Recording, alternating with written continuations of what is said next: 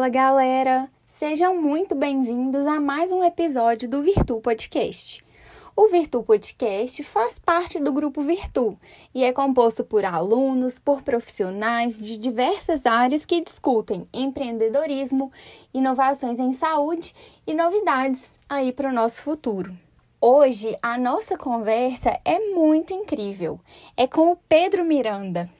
Ele é médico, radiologista e é especialista em didática. Há mais de sete anos, ele trabalha para desenvolver educação médica no Brasil e já ultrapassou a marca de mais de 400 alunos aprovados nas residências aí do país. Ele também desenvolve uma ferramenta própria de ensino e fixação do conteúdo e vem tornando os médicos cada vez mais capacitados para o exercício da medicina. Recentemente, ele foi reconhecido pela Forbes como destaque na categoria Ciência e Educação, pela metodologia própria de ensino do Instituto Pedro Miranda, que vem revolucionando o ensino médico do país e levou seu nome à lista dos 30 principais destaques brasileiros com menos de 30 anos. Deu para ver que o Pedro tem muito a ensinar. Não percam esse episódio até o final. Eu tenho certeza que vocês vão aprender muito e tirar várias dicas desse episódio.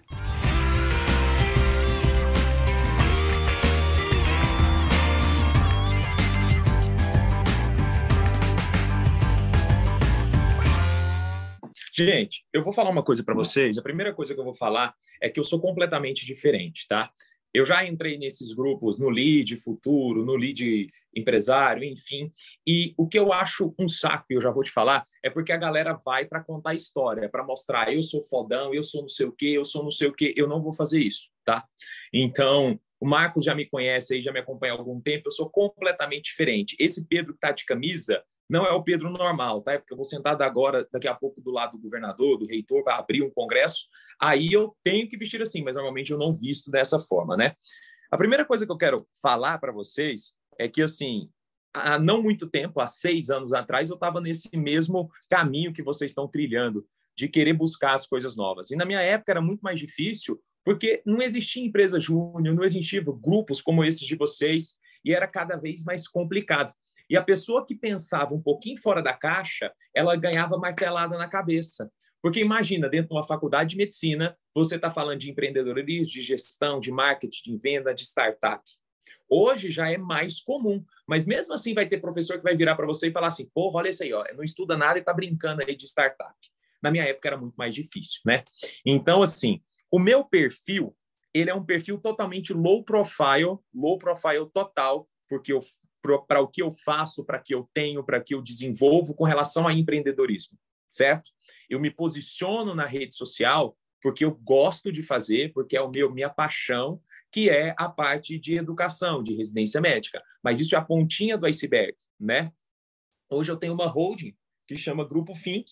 Essa holding não tem papai me ajudando, não tem nada, tá? Isso eu criei desde lá atrás que vai desde investimento em mogno africano, em floresta, até antecipação de recebível para médico. Então, ela passa por um monte de coisas, né?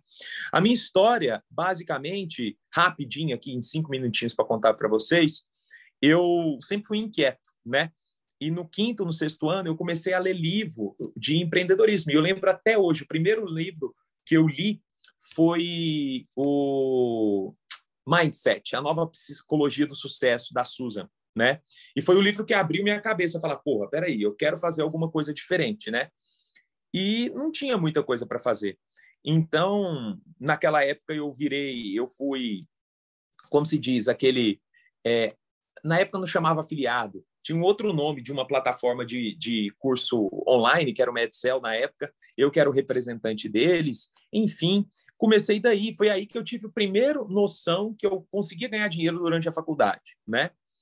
E sempre gostei, sempre fui pesquisar, fui entendendo as coisas, mas a aula nunca deixou de ser o meu principal, o que eu mais gostava. Então, como é que foi minha vida? Rapidinho, para vocês se situarem. Eu formei, eu sou de Goiânia e passei em Brasília, certo? São 200 quilômetros de distância, Goiânia e Brasília, então eu fazia esse trajeto todo final de semana. E para ganhar um dinheirinho extra, quebrado, fudido, eu voltava de Brasília para Goiânia para vigiar a prova. Aqui na nossa cidade chama fiscal de prova, bedel, enfim. E eu lembro como se fosse hoje. Eu ganhava 50 reais por prova. Então, o que, que eu fazia? Eu vigiava uma prova no sábado à tarde e vigiava o simulado no domingo de manhã. Então, todo final de semana eu voltava, que era a escola que eu tinha estudado, ganhava cenzão, vigiando uma prova no sábado à tarde e um simulado no domingo de manhã, né? E aí, a gente vai fazendo networking, vai conversando, enfim, e eu gostei muito de química, sempre gostei muito de química. Quando eu comecei a, a vigiar a prova, um dia o diretor da faculdade, o Reinaldo me liga, da faculdade da escola, né? Isso eu tinha 17 anos, 18 anos, né? Me liga e falou assim, Pedro, o monitor, porque tinha as monitorias lá de, do negócio, o monitor de química, ele não pode vir, ele está doente. Você consegue assumir a monitoria de química na sexta tarde, sexta noite, sábado de manhã? Aí você faz sexta tarde, sábado à noite, sexta tarde, sexta noite, sábado de dia e você vigia as duas provas. Aí eu falei, pô, beleza, mas eu não sei nada de química, tem que lembrar, já tinha passado três meses, mas entra naquela atitude. Falei, não, pô, deixa eu ir, me dá essa porra aí, vambora. Só que eu ia ganhar o dobro. Então, na sexta tarde, no sábado à tarde no, e na sábado de manhã, sexta e sábado de manhã, eu ia ganhar o dobro que eu ganhava vigiando prova. Falei, porra, isso é um negoção para mim. Então, a meu empreendedorismo, eu falo, ele começou aos 18 anos nesse negócio. E aí eu lembro da primeira vez que eu cheguei para atender um aluno, o aluno chegou com uma questão, meu amigo, eu olhava a questão assim, ó, monitoria, né? Eu não sabia nem errar. Eu falava para o aluno, falei assim, pera, vem cá, vamos tentar estudar junto. Eu aprendia mais com o aluno que ele, eu ensinava ele, porque eu não sabia porra nenhuma de química mais. Só que aí eu me fudi na primeira monitoria, né? Aí eu falava para o aluno, não, vem cá, senta aqui, vamos ver e tal. Aí eu estudava e ia tentando explicar para ele naquele lengo-lengo ali. Eu lembro que eu cheguei em casa na sexta, moído, falando assim, velho, sem nada.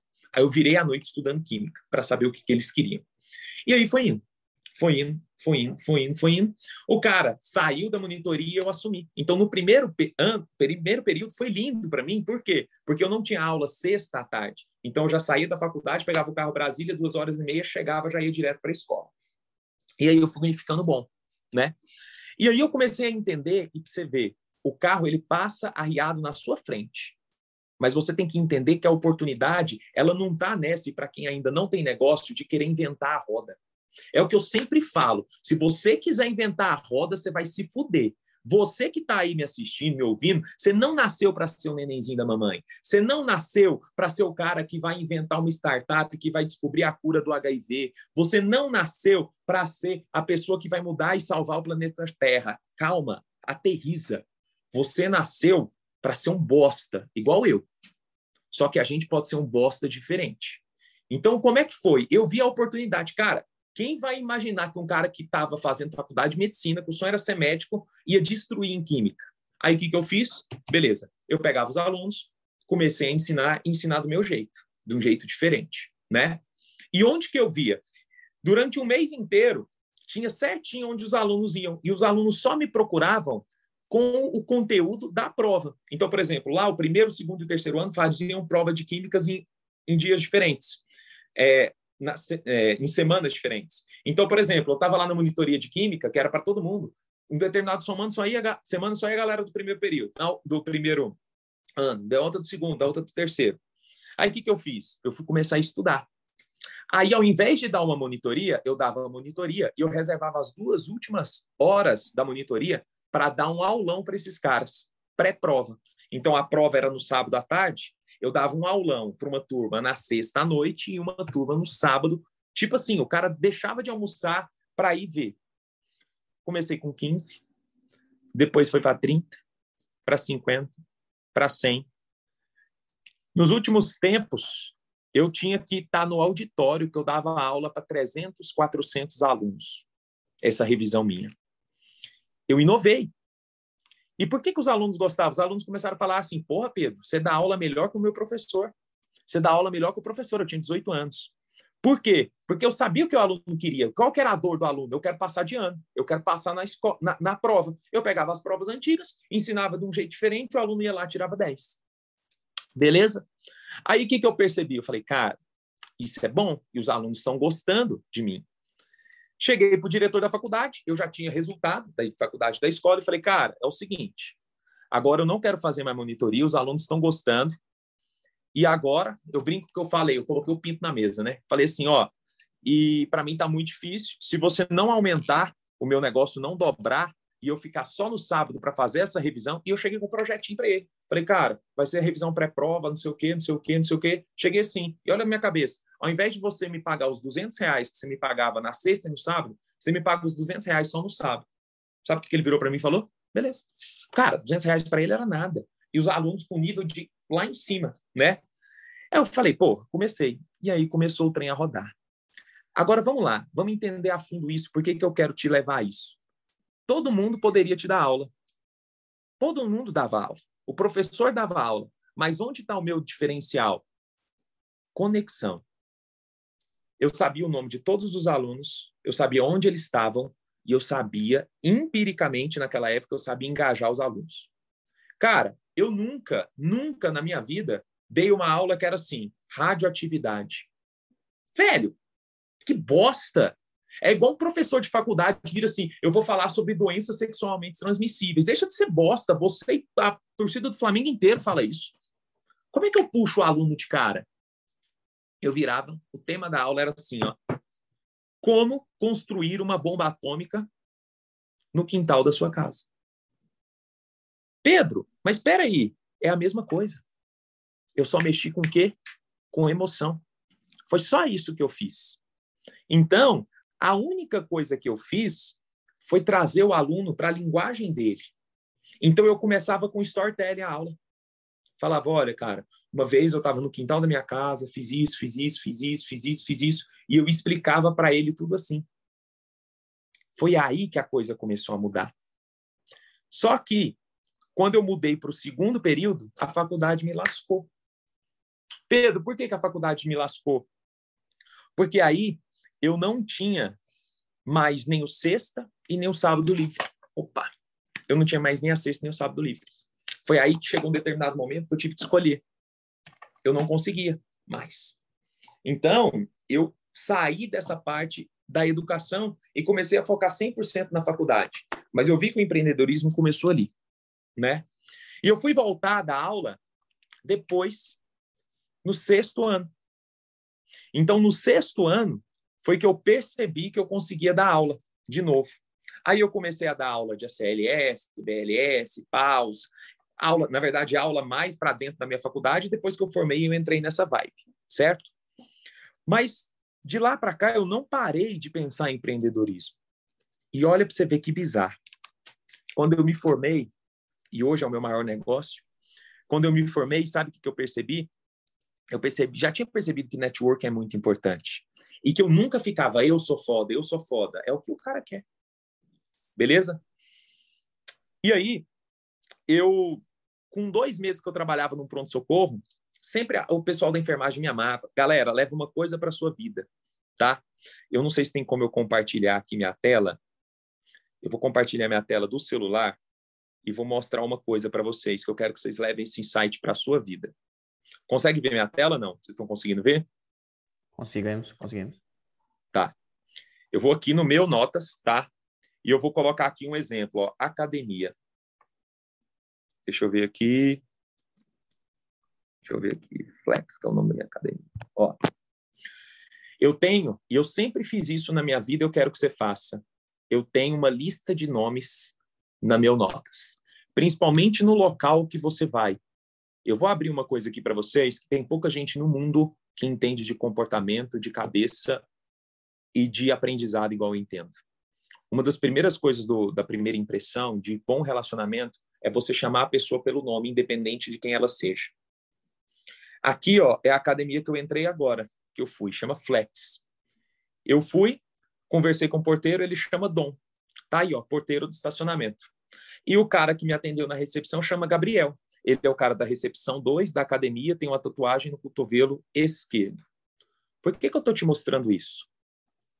Porque não existe nada mais importante na sua vida do que você chamar a pessoa pelo nome, independente do quem ela seja. Leva isso. Eu tenho isso em todos os hospitais que eu vou, em todos os lugares que eu frequento, em todos os meus alunos. Cara, os meus alunos, eu tenho uma foto deles no meu celular e eu tenho todas as informações dele. Por que, que eu estou te falando isso? Porque isso mudou o jogo para mim. Quando eu comecei a dar plantão nesse lugar, eu fazia isso. Eu sabia do nome do cozinheiro, da faxineira, de tudo, até o nome do último diretor, e eu andava com um diamante negro no bolso. Chegava, o cara fez: olha, trouxe para você, toma aqui, trouxe para você. Ô, dona Regina, tudo bem? E normalmente eu escrevia alguma outra coisa embaixo. Nossa, Pedro, mas você decorava? Lógico que não, filho. A cabeça nossa é igual. Você só decora com repetição. Então eu passava reto. Eu vi o porteiro e vi uma outra pessoa. Eu já pegava o celular, já olhava o nome do porteiro, já olhava o nome da outra pessoa. Aí eu voltava e falava: Ô Dom, tudo bom? Ô, cara, foi mal, passei ali despercebido, nem te cumprimentei. Seja muito bem-vindo aí, nosso plantão vai ser tranquilo. Oi, dona Renata, tudo bem? Ó, bom plantão aí pra gente. Cara, nem o porteiro sabia o meu nome. E eu sou, teoricamente, o doutor. E eu sabia o nome dele, cumprimentava pelo nome. Você tem noção da impressão que isso causa dentro do seu cérebro? Você tem noção que o tanto de porta que isso já abriu para mim? E você está aprendendo aí com o seu professorzinho, que ele não sabe o nome de ninguém, está xingando todo mundo dentro do hospital. Isso abriu porta para mim. Então, nesse mesmo dia, um cara, todo mundo falando bem, o diretor do hospital foi saber quem que era o Pedro sentou comigo depois de dois meses. Falou: não, os pacientes falam bem de você, todo mundo falando bem de você. Eu vou trocar a chefia do pronto-socorro, eu quero que você assuma. Com dois meses. Falei: oh, sei nem o que, que é, vamos embora, vamos assumir. Experiência. Assumi a chefia do pronto-socorro. Sabe qual é a pica que estourou na minha mão? Ele queria chegar, tirou. Lá nesse pronto-socorro, você demorava 60 dias para receber. E aí eu tinha que trocar um monte de médico que ele não gostava, né? E aí, enfim, sobrou esse trem na minha mão. E eu, muito com jogo de cintura, fui entendendo ali como é que funcionavam as coisas. Só que eu não conseguia trazer médico para trabalhar comigo. Por quê? Porque esse hospital era longe. E segunda coisa, ele pagava com 60 dias. Bom, tranquilo. O que, que eu fiz? Falei, cara, peraí. 60 dias de pagar Rodei na época uma pesquisa, não tem, tinha forms, né? Liguei para cada um, por que, que você não está indo?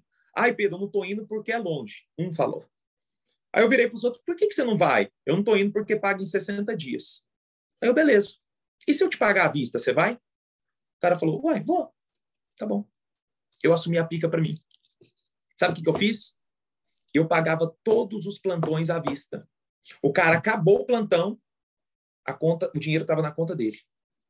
Mas espera aí, Pedro. O hospital pagava em 60 dias.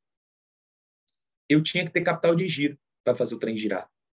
Só que aí sabe o que eu fazia? E todo mundo estava ciente. Eu dava duas opções para o cara. Falava assim, olha, você pode receber daí 60 dias para o hospital, você vai receber 700 reais, ou eu posso te pagar à vista 650 no dia. Qual que você prefere? 80% à vista, 650 no dia. Porra! Surgiu um negócio que é o meu principal business hoje, que eu nunca imaginei que ia aparecer na minha frente. Que se chama agiotagem. Não, filho, antecipação de recebível. Por quê? Porque a agiotagem empresta dinheiro. Eu não estou antecipando um recebimento dele. Isso salvou a minha pele lá atrás, porque eu não tinha plantonista, ia explodir a bomba na mão. O plantonista estava feliz, para ele era só 50 reais. Para mim era uma taxa de 3% ao mês. E aí eu comecei a fazer isso. Aí eu não tinha isso como um negócio. Aí as coisas vão acontecendo. Você vai tendo contato, vai pegando, fiz uma boa gerência. Cara, isso eu estava prestando prova de residência, nem tinha entrado. E a coisa foi acontecendo.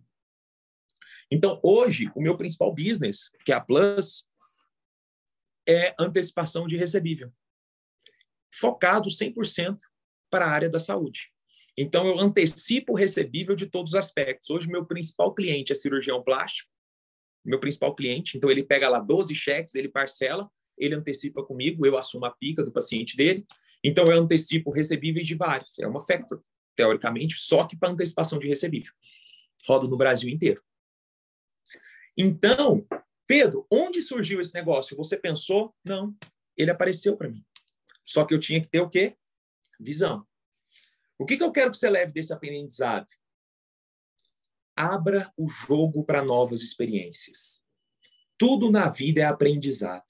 Se eu não tivesse topado essa bucha nuclear desse tamanho lá, eu nunca teria chegado até aqui nisso. Eu já entrei em cada furada, em cada cilada que você não imagina. Mas eu sempre pensava, cara, eu preciso aprender. E depois disso, as coisas foram ampliando, foram aumentando, foram melhorando. E aí, cara, eu entrei na área de educação, que é a minha grande paixão. Depois eu reativei isso. Comecei a dar aula em faculdade, não pelo dinheiro, porque não compensava. Comecei a dar aula em faculdade porque eu amo. Com a minha metodologia, com tudo. E as coisas foram acontecendo. No meio da pandemia, por exemplo, eu parei minha vida inteira para treinar mais de 25 mil profissionais de graça. Enquanto um monte de gente querendo ganhar dinheiro, eu não. Fui lá e parei e falei, não, vem cá. Vamos usar a plataforma que eu tenho, vamos usar o que eu tenho e vou treinar. Eu poderia muito bem falar, nossa, eu fui o cara que mais ajudou, eu sou a maior empresa do mundo, porque eu sou certificado. Vocês não vão ver eu falar isso. Não é do meu perfil. Eu sou muito mais trabalhar com resultado. Né? Então, assim, é, um, essa é uma das minhas histórias, né? Quando você vê o Pedro hoje, eu hoje eu tenho investimento em morgan africano, eu tenho a Hold que investe na bolsa, enfim, tudo isso. E a última etapa, onde vocês estão, que é onde eu quero focar, eu comecei a ter muita coisa. E eu comecei a ficar louco. Louco no seguinte sentido. Eu entrei, mesmo com isso tudo, eu entrei no mestrado, e aí, uma das coisas que eu quero que você leve em consideração, tudo isso não foi que uma coisa parou e a outra continuou. Se você for pegar minha história, eu entrei ao mesmo tempo, quando eu me formei no mestrado, que eu queria seguir carreira acadêmica, eu entrei na residência e eu entrei na pós-graduação de gestão empresarial. Foi uma loucura? Foi. Fiz os três? Fiz, bem feito, mas quase me matei. Não tinha vida. Não recomendo fazer isso. E a vida ela vai aprendendo com a gente. Uma coisa que eu quero colocar na mente de vocês é porque às vezes a gente fica na ansiedade de querer acelerar o processo. Você olha, pô, o Pedro Forbes Undertone ganhou o Prêmio Nacional de Educação. Isso e merda para mim é a mesma coisa, entendeu? Merda, pra você ter noção, nem na festa eu fui. Então, o que que isso representa para mim? Cara, representa sim uma coisa importante, porque é fruto do meu trabalho, mas o mais importante é que eu sei que está dando certo. Eu sei que o potencial é meu. E uma coisa que eu quero falar, que eu quero que vocês entendam. Nessa altura do campeonato, tem gente falando assim: será que eu faço residência? Será que eu não faço? Uma coisa que eu aprendi que mudou minha vida. Será que eu estudo para faculdade? Será que eu vou empreender? Será onde? Como é que eu vou fazer isso? Tudo na vida é divisão de tempo. Uma vez eu estava com o Thales, não sei se vocês conhecem o Thales Gomes, né, lá no início, e ele virou para mim uma vez e falou assim: Cara, eu vi um Simon, não sei o quê, tal, um livro que ele distribui as funções. E na época eu estava muito doido, porque eu não conseguia estabelecer rotina, né? E aí eu li um livro, li outro, li outro, e eu peguei uns depoimentos. Aí eu falei, cara, vou definir minha rotina sim. E foi o que mudou minha vida. Hoje, como é que eu faço?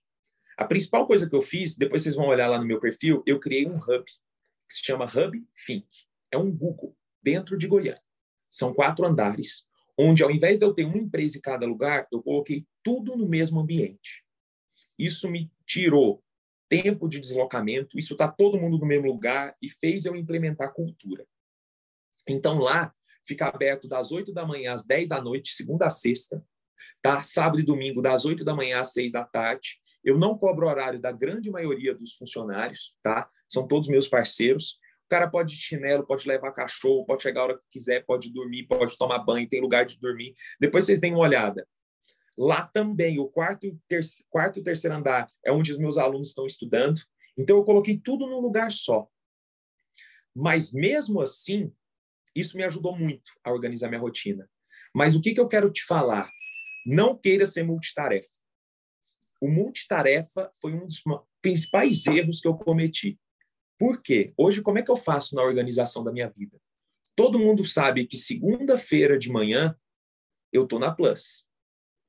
Ninguém da minha equipe conversa comigo sobre outra coisa. Tanto que se meu telefone toca, ele toca é de outra coisa, eu atendo assim, ó, é caso de morte ou tá pegando fogo. Se o cara fala é, eu paro e atendo. Se ele fala assim, não, eu falo, por que, que você me ligou então? Desligo. Num determinado momento, cara, não tem outro jeito. Se você não estabelecer períodos para ficar pensando naquilo, você fica doido. Do mesmo jeito que segunda à tarde eu estou na hold. Então, quem, ninguém me liga ali, a não ser que seja caso de morte. Então, os gestores e vocês que estão aí, vocês têm que se organizar para ter tempo disponível. Porque se você fica resolvendo pepino de um trem, pepino de outro, pepino de outro, pepino de outro, se além de ficar doido, você não faz nada bem feito. Então, isso foi game changer para mim na minha vida. Então, por exemplo, Pedro, vamos fazer isso. Eu tô toda vez eu tô sentado. Então, eu faço a reunião toda segunda de tudo, sete horas da manhã. Depois eu tiro cada período para fazer uma coisa. Por exemplo, meus alunos, eu só atendo eles na quarta-feira e na, na quarta-feira à tarde à noite e na quinta-feira de manhã. Ponto. Pedro, eu quero reunir com você, é urgente. Se for caso de morte, aí eu reúno. Caso não, é na outra semana. Uma das coisas que melhorou muito minha vida, galera, foi aprender a dizer não. Porque nada é tão urgente que não possa esperar uma semana. E se for muito urgente mesmo, aí sim fala com você. Mas quando você coloca limites ali, acabou. Por exemplo, o cara chega para reunião comigo, one on one, dependendo da empresa, ele senta, ele fala: Pedro, eu tenho sete coisas para conversar com você. Aí ele vem, tu, tu, tu, tu, tu, matamos, próxima semana. E eu trabalho muito com Scrum. Hoje eu estou lá em cima, né? Hoje eu não toco diretamente o operacional, mas é isso muda o jogo. Então, eu apanhei muito. Se eu tivesse que mudar alguma coisa quando eu estava na etapa de vocês, eu nunca seria multitarefa. Lembra, multitarefa não é fazer várias coisas ao mesmo tempo, não, tá? Tipo assim, você pode fazer muitas coisas ao mesmo tempo, só que horários pré-determinados. Vamos dar um exemplo. Cara, segunda-feira de manhã eu estou na faculdade. Aí, ter, segunda tarde, eu estou resolvendo o negócio do Health, do Health Business Summit. Aí, à noite, eu estou estudando para residência. As coisas não podem se intercalar, a não ser que seja urgência, porque senão você não faz nada bem feito. E essa era uma das coisas que eu queria ter mudado, entendeu, na minha vida. Bom, tem mais alguma coisa? E foi isso, né? Aí, assim, só para finalizar aqui com vocês e abrir para a gente discutir algumas coisas. Eu criei o Hub, chama Hub Think, né, que é do holding, e em 2019 eu abri para fazer aporte em algumas startups, né? E eu tive uma coisa muito bacana de aprendizado. Eu aportei em três startups e as três startups que eu aportei quebraram. Então, eu tenho 100% de falha nisso, né? Cara, eu tinha o Yarley, que é presidente da Associação de Startup aqui, coordenando. Eu tinha 25 startups de saúde para escolher, eu tinha um monte de coisa e mesmo assim não deu certo. Coloquei dinheiro, fiz tudo e mesmo assim não deu certo. E o que, que eu tirei de aprendizado disso? Para falar para vocês, os caras estavam incubados dentro da minha estrutura, com gente, eu pagando, investindo, tudo. Não é a ideia. Não é a empresa. Você investe no empreendedor. Eu sei que muita gente já falou isso para vocês, mas muita gente investe no empreendedor. E aí, sabe o que, que aconteceu? Eu tenho um escritório jurídico muito bom, e aí, na hora de assinar o contrato, a gente assinou um contrato muito forte, né? E eu sou um cara extremamente humano. Nesse contrato que a gente assinou, e cuidado, todos vocês, na hora de assinar contrato, porque o contrato era muito bom para mim. Muito bom para mim. Por quê? Porque o cara tava louco atrás de dinheiro, tava louco para ficar no hub, tava louco para seguir a modinha, e ele assinava um contrato em que, e isso é padrão de startup, tá? Se ele tivesse outro PJ, outra coisa, eu poderia comprar as cotas dele por um real. Vocês já devem ter visto isso, né? E o cara ele tinha que dar o sangue ali.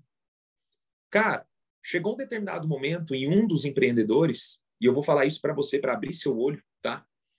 Um dos empreendedores ele entrou em burnout. Pedro, por que, que ele entrou em burnout? Olha a estrutura. Eu estou te falando porque eu me fudi financeiramente. Mas eu acho isso, claro, tem níveis, mas isso você tem que tomar muito cuidado. Por quê? Porque estava eu aqui em cima investindo. Embaixo tinha o ar, beleza? Coordenando. Eu cobrava dele e ele cobrava muito resultado dos empreendedores, dos caras da startup. E aí os caras deixavam de viver, deixavam de abrir novos projetos, deixavam de fazer coisa para trazer resultado para mim. Teve empresa que eu perdi um milhão, teve empresa que eu perdi 500 mil.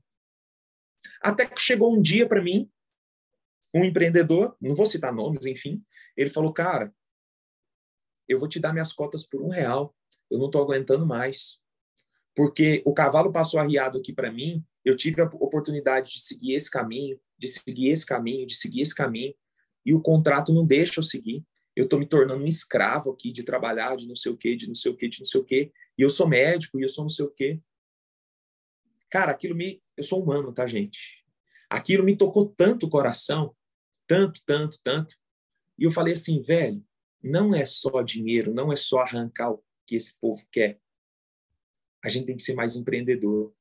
A gente tem que ser mais humano. Eu virei para esse cara e falei assim, bicho, deixa eu te falar uma coisa. Esse dinheiro não faz diferença nenhuma para mim. Vamos fazer o seguinte: toma aqui, a empresa é sua, eu não quero. Além disso, você continua no Hub, pode ficar à vontade. E eu quero que você reúna. Eu tenho um psicólogo lá no Hub, eu quero que você reúna com um psicólogo para ele te ajustar.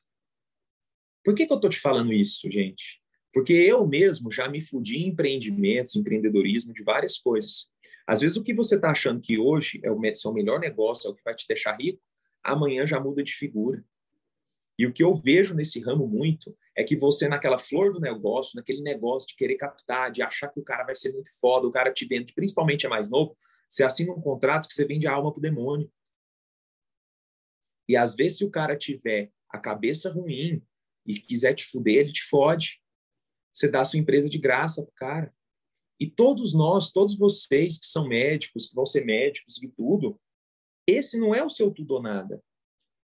Não é. Então, vocês têm que ter muito cuidado aonde vocês vão entrar, para não tocar gato por lebre. Porque às vezes o cara vira assim, não, porque eu tenho um hub foda, porque eu sou foda, porque eu não sei o quê, eu sou a maior, eu sou. Se o cara já chega para mim falando, eu sou maior, eu sou melhor, eu já nem converso com ele. Porque primeiro, para mim, tem que ter humildade. Tem que ser maior e melhor no resultado, e não no falar. Porque uma coisa é falar, outra coisa é fazer. Eu quero que vocês tenham cuidado com isso. Porque eu virei para os três, eu estou te falando aqui a verdade, o real empreendedor. Eu virei para os três e falei, cara, eu vou assumir o prejuízo, vocês continuam aqui, pode ficar tranquilo, mas eu quero que vocês sigam seus passos. A única coisa que eu fiz, e a minha parte eu fiz, o dinheiro estava lá, estava dentro do caixa da empresa. Além disso, a estrutura estava lá e o IAR estava lá. E por que, que não deu certo, Pedro? Porque às vezes é por conta do empreendedor, mas às vezes é por conta que não ia dar certo. É normal. Às vezes a gente acha que vai investir, que você vai abrir startup, que vai dar tudo 100% certo e não. E as coisas vão mudando. Você ter ideia, eu achei que o meu melhor negócio era a, a monitoria de química. Aí depois virou antecipação de recebível. E hoje, o que eu mais gosto de fazer, que me dá prazer, não me dá grana, é mexer com ensino, com educação. Tanto que a maioria de vocês, eu nem vou no LinkedIn, cara. Pra você ter ideia. Eu não sei nem a senha daquilo lá mais. Criaram uma vez para mim, porque eu tinha que criar. Aí o cara fez, Pedro, mas você tem que criar para fazer conexão, não sei o quê. Eu falo, não, cara. Minha conexão é do jeito antigo, é conversar, vamos embora, vamos lá. Então, assim, em resumo para vocês, para a gente discutir, não existe receita de bolo. Não existe, sabe? O que você tem que estar é aberto a novas vivências, às novas situações. Isso é muito importante. E dizer que nessa fase toda, o que mais mudou a minha perspectiva foi gestão de rotina, gestão de tempo. Não acredite naquele seu professor que fala assim: você tem que estudar e não dá para empreender.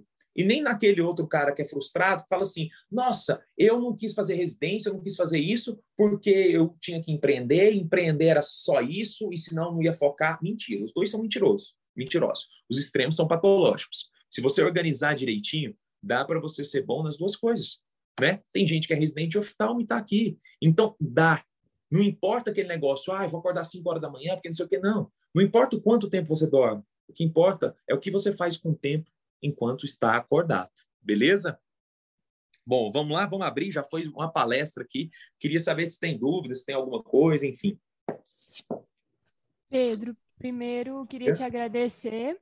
É sempre muito gratificante para a gente ter a oportunidade de ouvir histórias de pessoas incríveis. A gente aprende muito com os acertos, mas também muito com os erros, né? Uhum. É, essas fricções que a gente tem durante o caminho talvez nos ensinem muito mais. É, uhum. Alguém de casa tem alguma pergunta? Depois eu passo para o pessoal daqui. Ah, eu só queria agradecer pelas palavras. o que pessoal isso? sabe que eu cheguei um pouquinho atrasada, mas eu estava ouvindo a reunião e eu passei por isso semana uhum. passada. Eu tive que uhum. abrir mão de um contrato com a Fleury, da minha startup, por uhum. justamente isso que você falou, não consegui gerir o tempo, por não ser uhum. minha prioridade agora. E você falando uhum. isso dos seus erros me confortou muito. E eu queria saber, é, é uma pergunta mais pessoal, né? Não tem a ver com o trabalho, mas acho que a, a, sua experiência ela me aconchegou muito hoje. Então, muito obrigada. Que Qual isso? foi o não mais difícil que você já teve que dar? Que assim doeu mais no, sua, no seu coração, mas que você sabia que era a coisa certa a se fazer? Qual foi o não ou a decisão? Eu não escutei direito. É, tipo, qual foi a decisão mais difícil, assim, que você tá. teve que não tomar ou seguir tá. um caminho diferente? Beleza. Muito obrigada pela presença, gostei demais.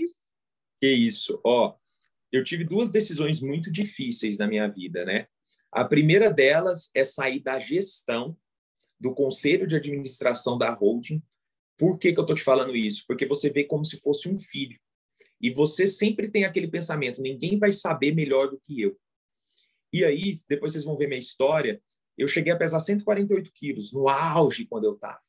E aí eu fiz uma cirurgia bariátrica e quase morri. Então, o que, que eu percebi nisso? As coisas, elas não paravam porque eu estava entubado. Elas não pararam porque eu estava lá. Claro que caíram porque estava tudo na minha mão. Só que uma das principais decisões, as mais difíceis que eu tive, uma delas foi essa foi sair da gestão e eu ficar mais ali no oba-oba, mais no conselho administrativo, e eu consegui entender que isso é normal, isso é importante. A segunda delas foi, em uma das empresas que eu tive, foi saber dizer não para os meus sócios. Hoje eu, Pedro, não tenho sócio. E eu cheguei num determinado momento que eu via que só eu fazia determinada coisa e só eu estava trabalhando e não era uma relação plausível. E aí, uma coisa que eu sempre falo, leva isso para a sua vida.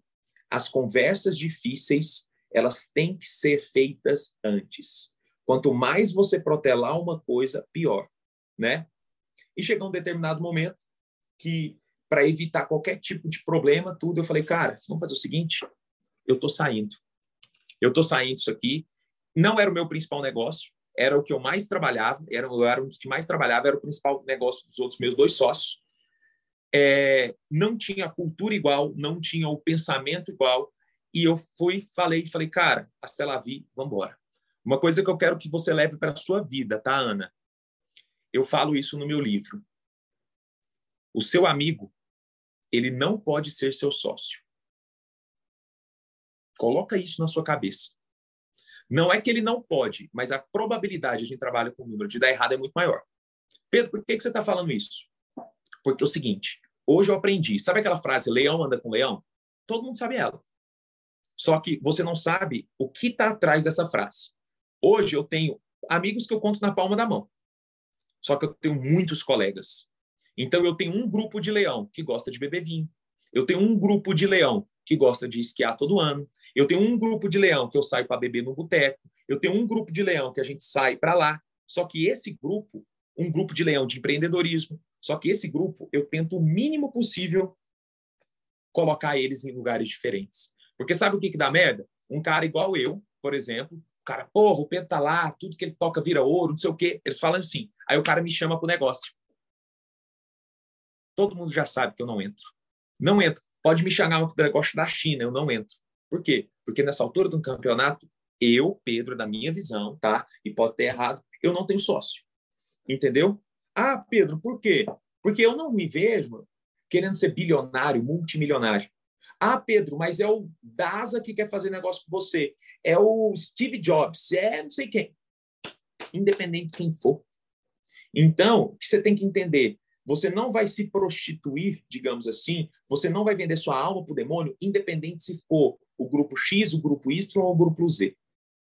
Então, entenda uma coisa: o sentido da vida é para dentro, é você. Porque sabe por que, que esses caras estão aí querendo você, querendo você, querendo você? Porque sabem do seu potencial. E se sabem do seu potencial, eles vão querer te amarrar de tudo quanto é jeito. Cuidado com isso. Então, essas duas, revisando, Essas duas decisões de sair de uma sociedade e a outra de sair do conselho de gestão, de sair da parte operacional, foram as duas decisões mais difíceis que eu fiz na minha vida. Muito obrigada. Eu Por também nada. também há duas semanas atrás de sair, todo mundo falou que eu estava louca, e eu saí exatamente pelo que você falou, e eu me senti aliviada. Aí eu, É o pessoal da Virtu aqui me apoiou, todo mundo, Elisana, você fez a coisa certa. E justamente eu tinha um problema de sócios também, que só eu fazia as Uhum. coisas, igual você falou, e eu É tava me isso. amarrando num lugar que eu também não me sentia, sabe? A ideia era genial, a empresa era genial, mas. Nossa, muito obrigada. Por nada. E lembra uma coisa, tá? Empresa é feito de pessoas. A ideia pode ser genial, a empresa pode ser genial, o dinheiro pode ser genial, mas se não tiver mesmo sintonia e se você não está feliz de estar lá dentro, não faz sentido.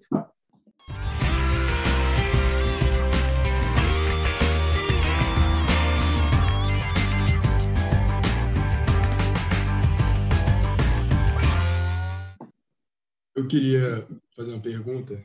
Assim, Diga, Brenão. você tocou em vários pontos assim que eu que eu adoro conversar, adoro estudar, leio leio diariamente.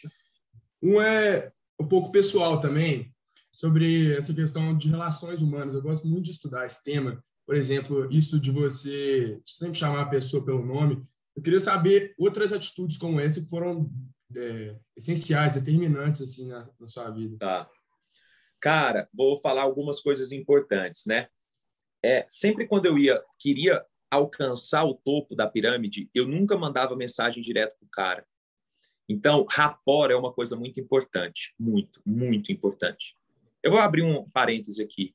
Dá uma olhada na minha namorada aí, depois vocês entram, e ela não tem nem um seis meses que ela está atendendo consultório. Ela não tem horário. E ela fez pós-graduação, tá tudo direitinho. Eu que estruturei, não falo de marketing, mas a forma de ela trabalhar. É... Uma das coisas que eu faço com ela, você tem noção, né? Ela tem o Instagram dela. A pessoa marca consulta, a primeira coisa que marca consulta, ela vai lá, ela que é, na verdade, a secretária, procura a pessoa no Instagram e dá follow na pessoa. Porque quando a pessoa chega no consultório, a secretária já imprimiu o feed inteirinho da pessoa, com um clique, e já fez uma pesquisa. Eu treinei a secretária. Estou te falando isso porque você tem que entender que, Breno, você não precisa usar isso só no empreendedorismo, você pode usar isso para a vida. No meu livro eu falo que o pior médico é aquele médico que começa a consulta com queixa principal. O que você está sentindo? Todo mundo que eu treino, os primeiros 10, 15 minutos, eles são para entender da pessoa. Como é que é o seu nome, quem é você, o que você vive, qual é o nome do seu cachorro, tudo direitinho. Agora imagina o seguinte, imagina eu chegar na consulta e falar assim, eu te recebo na porta, abro a porta e falo assim, poxa, fala assim, Breno, seja muito bem-vindo ao meu consultório. E eu olho para o lado, tá a sua namorada ou alguém, eu já sei o nome dela porque eu acabei de ver no Instagram, eu falo, nossa, vamos supor, Renata, seja bem-vindo, vem cá, vamos conversar. Nossa. Breno. Isso. Nossa, Breno, eu vi que você tem um cachorrinho, um Smiley, né? Isso, isso, isso. Você criou uma coisa que vale muito mais do que dinheiro, vale muito mais do que network, que se chama conexão. É o que eu falo sempre. Eu vou dar um exemplo. Vou pegar aqui. Esse grampeador aqui, Breno. Me vende esse grampeador. Vamos lá, lembrando de Belfort. Como é que você me venderia um grampeador? Ele pegou desprevenido aqui. Hã? Fala, esse grampeador aqui, ó. Ele é laranjinha, pretinho, me vende ele. Pedro, esse é o melhor grampeador que você pode encontrar. Não só pelo design, com esse design bonito, laranja, mas também ele vai te auxiliar em todas as funções que você precisar no seu dia a dia. Ele é seu parceiro, você vai precisar dele para anotar, para preencher documento, para tudo, ele tem que estar do seu lado. Excelente. Vendeu bem pra caramba. Só que se eu viro para você e falo assim, mas eu só uso iPad. Acabou. Você queimou uma ficha gigantesca, Breno. Você queimou um negócio que eu não preciso. Por isso que eu falo que hoje, em tudo que você vai vender, você tem que entender se o seu cliente, se aquela pessoa que está do outro lado, ela precisa daquilo. Então, à medida que você vai conversando com a pessoa, existem stricter, enfim, vou lembrar desse nome, não vou falar esses nomes em inglês, não, que eu odeio startupeiro que fala esse trem. Existem algumas palavras específicas que a gente alinha para ver se faz sentido ou não para você. Gary Vee fala uma coisa muito importante, muito. Entregue valor, entregue valor, entregue valor, depois faça negócios. Como é que você entrega valor com pessoas? Você entrega valor criando rapport. Você entrega valor demonstrando. Você vai ver, olha como é que eu estou sentado conversando com você, mesmo na internet. Eu estou com meu tronco anteriorizado, olhando no centro, com a minha sobrancelha, com a minha testa mais alta do que meu queixo. Essa percepção de valor aqui, eu estou prestando atenção. Essa daqui, ó, é como se eu não tivesse nada a ver com você. Só isso muda muito o jogo. Então, é muito difícil eu te falar isso. Nós vamos marcar um dia para vocês virem aqui em Goiânia. Eu já deixo isso. Vocês vão ter uma aula comigo sobre isso, tá? Eu vou explicar para vocês tudo que eu sei. Vou abrir a caixa preta, porque sabe quem é o melhor marqueteiro e o cara que mais entende disso? Não é esses carinhos que a gente vê na internet. Isso aí a gente chama de espuma. Para mim, tem dois caras que sabem muito de marketing. Eu vou falar isso para vocês. É os caras que eu mais estudam, mas eles não são muito cristãos. Alguém já ouviu falar em João Santana e Duda Mendonça aí? Alguém já ouviu? Sabe quem é? São? Eu nunca ouvi, não. Isso. Tá. Se você não entende, sabe quem é Duda Mendonça e João Santana, você não entende marketing. Ah, Pedro, mas eu sei quem que é Paulo Cuenca, Pablo Marçal, isso é espuma. Esses caras, bicho, eles são os marqueteiros do PT. Foi eles que elegeram a Dilma. Esses caras fazem tanta campanha baseada em cabeça que vocês não estão entendendo, tanto que eles foram presos. São gênios do mal. Mas eles são violentos. Eu estou te falando porque vocês que estão aí, vocês têm que começar a enxergar mais do que a aba do chapéu. Mais do que a espuma da internet. Vou te falar só mais uma coisa, só para você raciocinar. Sabe onde eu aprendi a dar aula? Sabe onde que minha metodologia é baseada? Não é em professor Pierre, não é nesses livrinhos que a gente encontra na estante da Saraiva. Eu aprendi a dar aula, cara, estudando a fundo religião, a pastor. Hoje é o que eu mais estudo. Sabe por quê? Porque não existe nada mais forte do que um pastor independente de religião, tá? Tira o. Tira, abaixa um pouquinho a censura. Nós não estamos falando de julgar nada, no preconceito, nada. Não existe nada mais forte do que uma pessoa que acredita numa fé tão grande através só da palavra. Porque a Igreja Católica tem ali um santo, tem uma coisa, tem um negócio para pegar. O evangélico não, ele só tem a palavra. Os melhores professores do mundo, as pessoas com quem mais você tem a aprender, são pastores. E é onde eu mais estudo aprendizado e cabeça hoje, é aí. Porque eu já esgotei as outras fontes. Mas, Breno, enfim, isso é só a pontinha do iceberg. Você vai chegar e vai dar uma olhada, pesquisa para mim um negócio que chama pirâmide de Maslow. Você vai entender quais são as necessidades universais. E numa conversa, consciente ou inconscientemente, você tem que seguir todos os passos da pirâmide de Maslow. Beleza? Bom, mais alguma dúvida? Queria te perguntar se você chegou a regularizar a questão de tributária e de risco, Sim. porque acaba que você teria um risco do médico não te repassar o pagamento, Tá. né? porque o hospital normalmente paga direto para o CNPJ do Sim. médico. Eu queria saber se foi uma operação mais informal ou foi regularizado. Tá. No início, totalmente informal. Quem perguntou? Matheus. Matheus, no início, olha como é que era. Eu pagava para o cara e ele assinava o meu nome, como se eu tivesse dado o plantão. Entendeu? Entendi. Então, chegava lá, o Pedro deu todos os plantões do mês, praticamente. Entendeu? Eu estava quase que onipresente e tal, todos os lugares. Então, no início, o que, que acontecia? Era assim.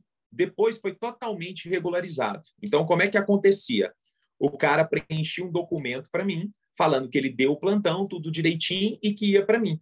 E aí eu recebia direto da empresa. Como é que foi no final? Ele entrava dentro da minha empresa, ele não tinha o PJ dele, entendeu? Então, como eu tinha a gestão do pronto-socorro, não era cada um tinha um PJ. Eu tinha um PJ único, beleza? Eu recebia tudo na empresa e fazia antecipação de lucro, digamos assim. Então, esse foi o modelo de regularização que eu fiz, certo? Aí a gente foi fazendo isso. Hoje, isso aí eu não trabalho mais dessa forma, porque o volume é muito pequeno. Então, hoje, como é que eu trabalho mais? Eu antecipo recebível. Então, vamos supor, eu pego uma empresa, uma empresa de educação. Ele está recebendo em boleto, certo? Então, ele me dá lá, Pedro, eu tenho, sei lá, 500 mil reais em boleto para receber em 12 meses. Beleza. Aí eu pego os boletos dele, transformo os boletos em meu nome e eu recebo. Igual hoje eu faço muito com cirurgião plástico. Então, o cirurgião plástico, às vezes a pessoa não tem ali no cheque, certo? No cheque não, no cartão limite, ele dá cheque. Aí o cirurgião plástico chega em mim e fala assim: olha, eu tenho 20 mil reais em cheque aqui, você quer antecipar? Aí eu antecipo. É tudo legal, tudo negócio. É uma, uma, uma empresa normal, entendeu? Então não tem não tem nada. No início foi informal, foi no bigode, mas agora é tudo, tudo dessa forma. Entendi, muito obrigado. Beleza? Quem faz um negócio muito semelhante, ou, mas na verdade aí entra mais para factor, para financeiro, é o pessoal da Sanar. Então, não sei se vocês já viram aquele Sanar. É, Mesada nome, Sanar, Sanar, né? Um negócio desse. Mesada Sanar. É mais. Se vocês forem pegar, presta atenção comigo, o médio curso ele é uma financeira um dos maiores negócios do médio curso é financeiro, porque Com você certeza. pode pagar o, entrar o quinto e o sexto ano sem dar um real. Aí você paga no final. Tanto que o meu curso ele é mais financeiro do que isso. Eu tenho isso no meu curso. Por exemplo, na minha mentoria, o cara não tem grana agora. Cara, mexer com médico é muito bom. Muito. Leva isso para sua cabeça. Ele não vai queimar o nome dele. Entendeu? Então, por exemplo, você faz. É, a mesada sanária é, é, é, é empréstimo mesmo. O meu não, o meu é antecipação de recebível. O cara tem um ativo para receber, comprovado. Aí eu vou lá e antecipo para ele. Mas tudo isso, se você for ver, essas empresas de educação, e vocês que estão nisso na educação, começam a entender a sua empresa não só como uma empresa educacional, mas como uma empresa híbrida, educação barra financeira. Aí você vai ver se decolar. Muito obrigada. O Grupo Virtu está sempre de portas abertas. A gente espera poder contar com a sua participação outras vezes. Ó, oh, vamos fazer o seguinte, eu já vou deixar aqui, tá? Se vocês quiserem, a gente organiza um dia para vocês darem um pulo aqui em Goiânia. Vai ser um prazer, vocês vão almoçar na minha casa, vocês vão jantar na minha casa e a gente vai conhecer o hub, vai conhecer a minha floresta, enfim, vocês vão passar um dia aqui comigo e para mim vai ser um prazer enorme, beleza? Muito obrigada.